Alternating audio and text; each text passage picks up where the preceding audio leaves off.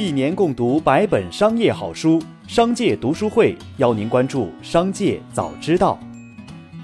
首先来关注今日要闻。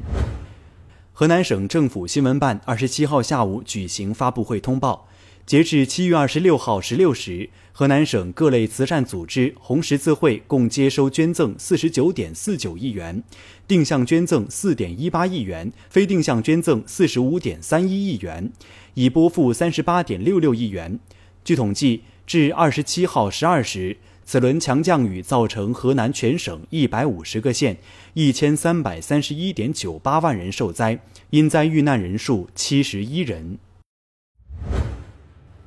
某接近唱片公司人士透露，网易云音乐正加紧与众多唱片公司洽谈非独家版权合作事宜，以尽快上线此前被下架的腾讯音乐独家歌曲。据称，网易云音乐正在联系的公司包括杰威尔、相信音乐、摩登天空、华研音乐等知名版权方，涉及周杰伦、五月天、梁静茹、S.H.E、李宗盛等多位知名艺人作品。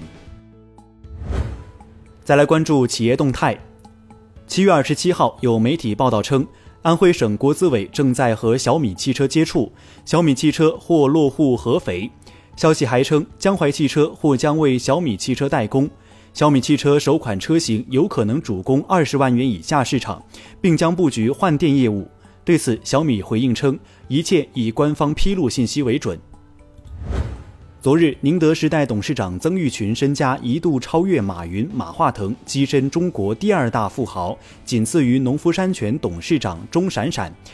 曾毓群身家一度达到四百四十七亿美元，而马化腾身家缩水至四百五十五亿美元，马云身家缩水至四百四十亿美元。不过，随后宁德时代股价下跌，截至收盘，曾毓群以四百三十九亿美元身家排名马化腾、马云之后，但三者相差不到一亿美元。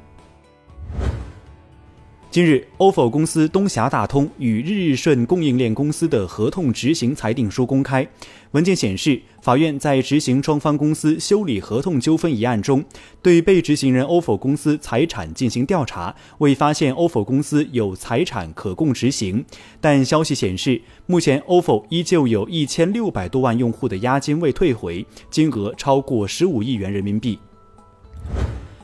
近日，有网友反映。微信个人账号的新用户注册入口已经关闭，无法注册新账户了。对此，腾讯客服已经为该问题设置了自动回复。其回应称，目前平台系统正在进行技术升级，期间暂停微信个人账号新用户注册，预计八月初完成升级并恢复注册。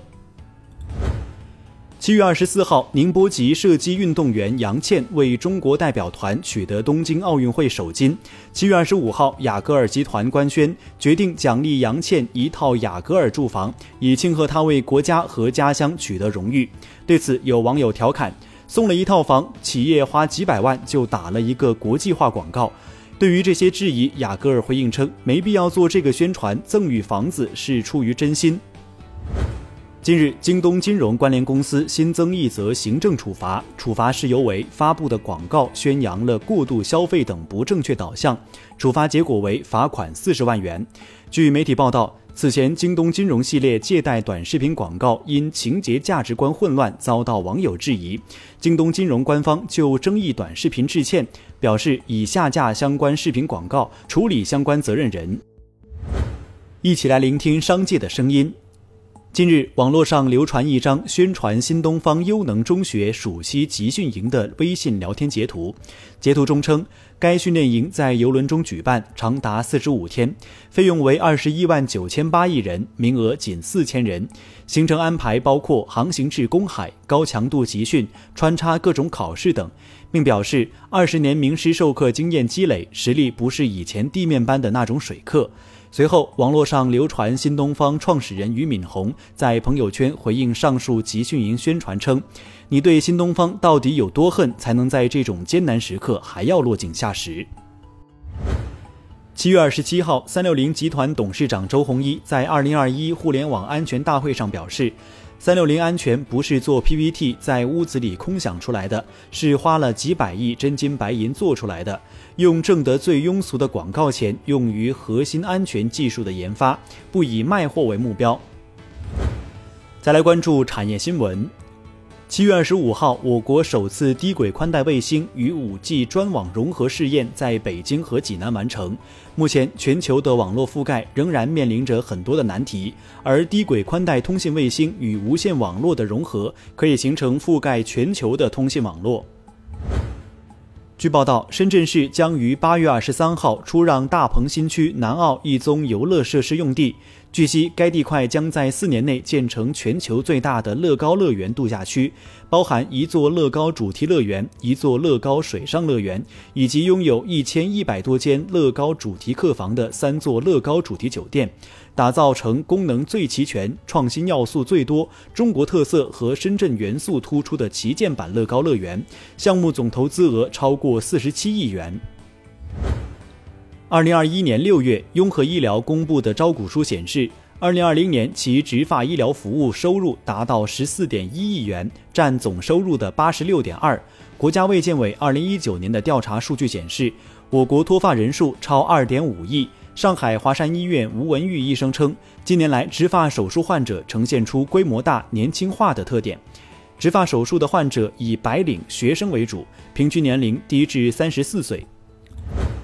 最后，再把目光转向海外。